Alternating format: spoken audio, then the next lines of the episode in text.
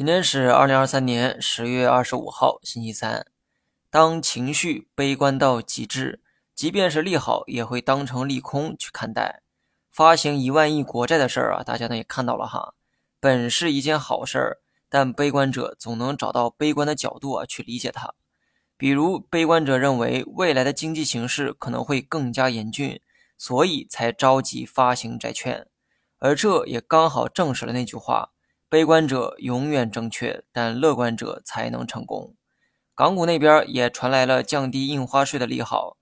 仔细想一想，近一年的利好政策一个接一个，而且力度啊都不小。假如未来股市大涨，到时候回看今天的这些利好政策，你一定会惊讶于当时的刺激政策如此之多，但当时却不以为意，因为当时的股市还在下跌，你的眼里只有恐惧和不信任。长线留给有能力的人去做，但切记哈，长线不是买完干等，你要学会合理利用仓位。那些过早打光子弹的人，本质上你们做的还是短线，为了快点看到短期的利益，所以你才会着急打光子弹。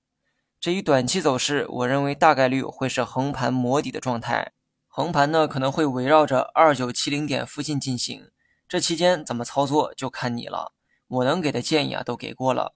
下决心卖出的人，我希望你们不要再存侥幸心理，卖的比昨天贵点就已经是一种进步。至于想买的人呢，我劝你们三思哈，买入代表一次交易的开始，后面势必要为卖出而苦恼。这句话的意思是，就算你买对了，后面卖不对也无济于事。所以，请谨慎开启你的交易。以上是我对短线的建议。好了，以上全部内容，下期同一时间再见。